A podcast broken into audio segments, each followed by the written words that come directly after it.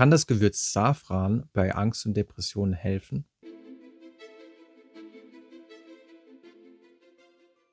Ich muss ganz ehrlich sagen, dass mich die schiere Menge an Studien zur Behandlung von Depressionen mit Hilfe von Safran wirklich sehr überrascht hat. Denn es gibt mittlerweile so viele Einzelstudien, dass allein in den letzten zwei bis drei Jahren sechs Meta-Analysen durchgeführt wurden. Also Meta-Analysen führt man häufig dann durch, wenn ein Forschungsfeld fast zu unübersichtlich wird, wo man dann so viele Studien hat, dass man versucht, mit Hilfe der Meta-Analyse den durchschnittlichen Effekt herauszubekommen.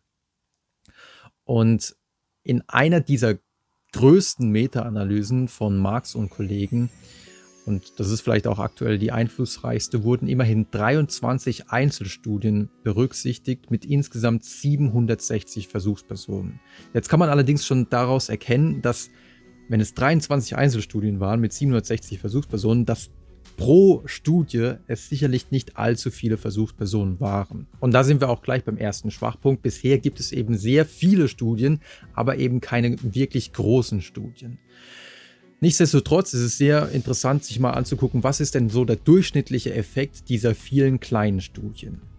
Und da kam man in der Meta-Analyse von Marx und Kollegen zu dem Ergebnis, dass Safran bei Depressionen im Vergleich zu Placebo-Pillen einen wirklich großen Effekt hatte. Und auch wenn es um die Reduktion von Ängsten ging, waren die Effektstärken wirklich groß. Also für die Statistiker unter euch bei Depressionen waren es G gleich 0.99 also was einem wirklich großen Effekt entspricht. Und bei Angst war der Effekt G gleich 0.95, also auch ein ziemlich großer Effekt. Selbst in den Studien, in denen Versuchspersonen schon Antidepressiva bekommen hatten und zusätzlich dann noch ähm, Safran-Extrakt erhalten hatten, war der zusätzliche Effekt, der dann durch Safran erzielt wurde, im Vergleich zu Placebo-Pillen wirklich sehr groß. Was natürlich dafür sprechen könnte, dass selbst wenn man schon Antidepressiva bekommt, die Therapie durch Safran eventuell sogar noch verbessert werden könnte. Ebenfalls sehr interessant ist natürlich der Blick auf Studien, in denen man Safran direkt mit Antidepressiva wie zum Beispiel Fluoxetin oder Citalopram verglichen hat. Und da zeigte sich,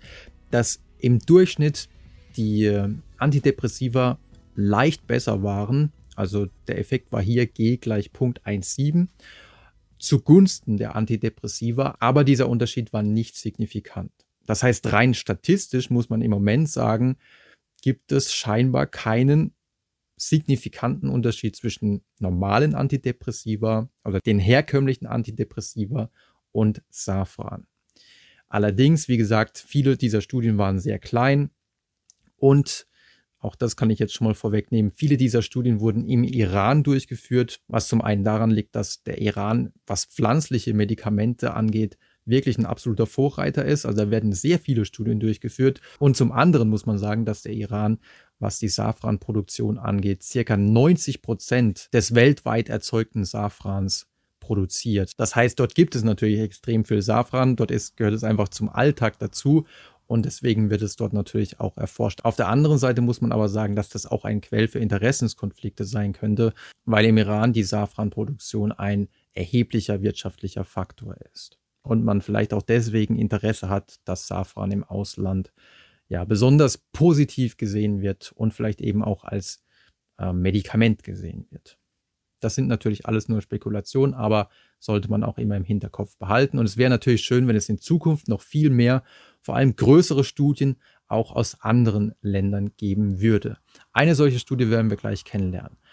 Vorher schauen wir uns aber erstmal eine von diesen vielen iranischen Studien an, nämlich die Studie von Tabeshpur und Kollegen aus dem Jahr 2017, in der man 60 Frauen, die an sogenannten Wochenbettdepressionen litten. Also das passiert leider ziemlich häufig, dass Frauen kurz nach der Geburt in eine Depression verfallen und dann teilweise auch leider ziemlich negative Gefühle gegenüber dem eigenen Kind haben und irgendwie aus diesen negativen Gefühlen auch kaum noch rauskommen. Und in dieser Studie hat man der einen Hälfte solcher Frauen äh, zweimal täglich 15 Milligramm Safranextrakt gegeben. Also einmal morgens und einmal abends sollten die so eine Pille nehmen, ähm, in der Safranextrakt drin war. Die Frauen der Kontrollgruppe erhielten völlig identisch aussehende und auch gleich riechende Placebo-Pillen und bereits nach vier Wochen konnte man sehen, dass diejenigen Frauen, die Safran bekommen hatten, im Vergleich zur Placebo-Gruppe schon deutlich besser gelaunt waren. Also hier war die Depression schon, die Wochenbettdepression ähm, schon deutlich stärker abgeklungen. Und nach acht Wochen der Einnahme waren die Effekte sogar noch größer. Also das ist eine dieser vielen iranischen Studien, in denen man wirklich einen sehr großen Effekt von einer Safran-Einnahme auf die Depressionswerte beobachten konnte. Wie bereits erwähnt, wäre es aber aus Forschungssicht sehr wünschenswert, wenn es noch mehr und größere Studien eben auch aus anderen Ländern von unabhängigen Forschern gäbe. Und eine dieser Studien, die noch nicht in der von mir eingangs erwähnten Meta-Analyse berücksichtigt wurde, weil sie eben sehr frisch publiziert wurde, wurde von australischen Forschern der Universität Perth durchgeführt, von Lopresti und Kollegen. Und die ist sehr interessant, weil hier gab es eine sehr große Versuchspersonenzahl von 160 an Depressionen erkrankten Patienten, die allerdings auch schon Antidepressiva erhielten, wie zum Beispiel Paroxetin, Fluoxetin, Citalopram, Escitalopram und Sertralin. Und die Frage war natürlich, ob diese Patienten, die ja schon etwas bekommen, durch eine zusätzliche Gabe von Safran noch bessere Therapieerfolge erzielen könnten. Und dafür hat man ihnen diesmal 28 Milligramm Safran. Also häufig bekommen die äh, Versuchspersonen in den Studien so circa 30 Milligramm. Diesmal waren es eben 28 Milligramm eines Safran-Extrakts. Und ähm, 14 Milligramm haben sie morgens bekommen, 14 Milligramm haben sie abends bekommen. Die Kontrollgruppe hat natürlich wieder Placebo-Pillen bekommen und auch wieder einmal eine morgens und eine abends.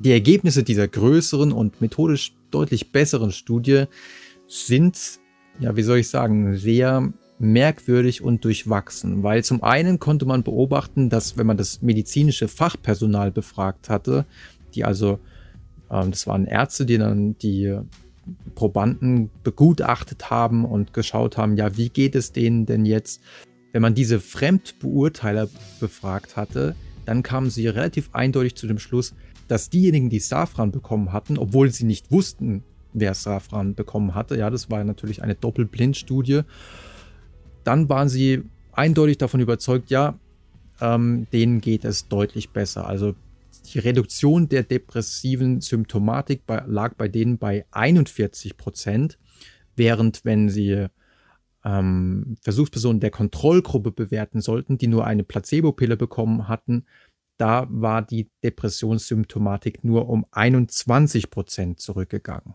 Wenn man jedoch die Patienten selber befragte und sie fragte, ja, was denkst du denn, wie geht es dir jetzt im Vergleich zum Anfang der Studie, dann wurden die Ergebnisse sehr merkwürdig.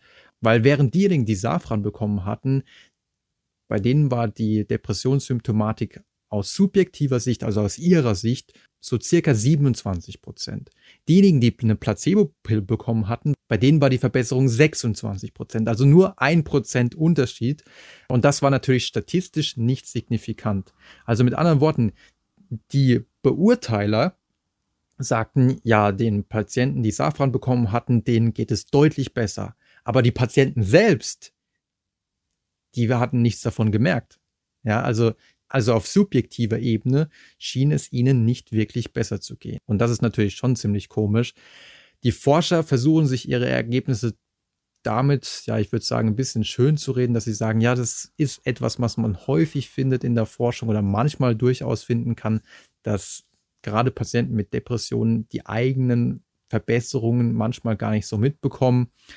So ganz überzeugt mich das nicht, ehrlich gesagt für mich hinterlässt diese Studie, wenngleich die Ergebnisse auf Fremdbeurteilungsebene durchaus wieder sehr positiv sind, für mich hinterlässt diese Studie durchaus ein paar Fragezeichen und deswegen reicht diese eine große Studie, die wir bis jetzt haben zu Safran, nicht aus und es braucht auf jeden Fall noch mehr große Studien, um die Wirksamkeit von Safran endgültig zu klären. Natürlich stellt sich bei Safran immer auch die Frage, wie soll das überhaupt bezahlt werden? Ja, Safran ist unglaublich teuer. Ein Kilo Safran kostet so circa 2.000 bis 30.000 Euro.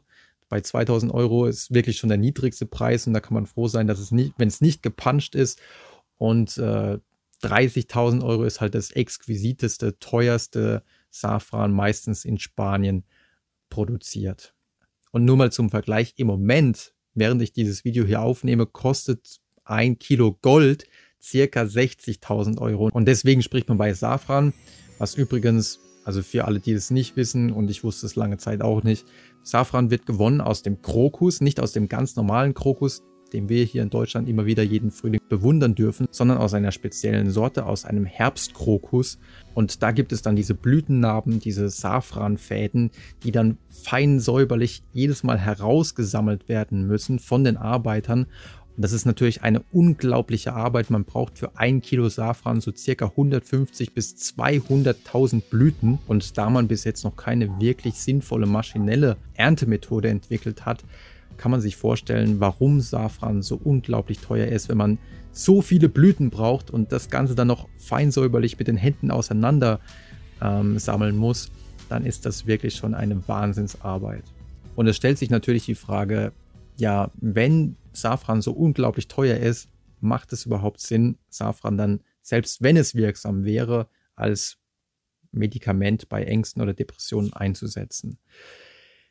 Glücklicherweise und ich habe es ja schon angesprochen, sind die Mengen, die man anscheinend braucht, um bei Safran eine Wirkung zu erzielen, wirklich verschwindend gering. Also 28 bzw. 30 Milligramm sind ja wirklich extrem wenig. Und je nachdem, was für eine Qualität man da haben möchte, kommt man mit so geringen Dosierungen schon mit circa 25 Euro für circa 60 Tage hin. Natürlich können die Preise auch schwanken, aber das wäre gar nicht so wahnsinnig teuer. Und wenn sich tatsächlich in größeren Studien noch herausstellen sollte, dass Safran zuverlässig wirklich bei Depressionen hilft oder auch bei Ängsten hilft, dann könnte es natürlich sehr spannend werden, wenn vielleicht auch Krankenkassen irgendwann dazu übergehen, die Therapie mit Safran zu unterstützen. Denn in den bisherigen Studien, die ich bis jetzt gelesen habe, waren die Nebenwirkungen weitgehend harmlos und fielen deutlich schwächer aus, zum Beispiel im Vergleich zu manchen Antidepressiva. Was natürlich nicht heißen soll, dass Safran komplett ungefährlich ist. In größeren Mengen, ab so circa 5 Gramm, kann Safran durchaus toxisch werden und in sehr großen Mengen kann es natürlich auch, wie viele andere Stoffe auch, äh, tödlich wirken. Aber in den sehr geringen Mengen, wie sie eben in diesen Studien angewendet wurden, da sind bisher wirklich wenige Nebenwirkungen aufgetreten. Falls ihr noch mehr zur Forschung zu Safran erfahren wollt, wenn ihr noch mehr zu anderen Phytopharmaka erfahren wollt und auch zu den Wirkmechanismen, den vermuteten Wirkmechanismen dieser Phytopharmaka, dann schaut auch gerne das neue Buch. Ansonsten sehen wir uns gerne beim nächsten Mal.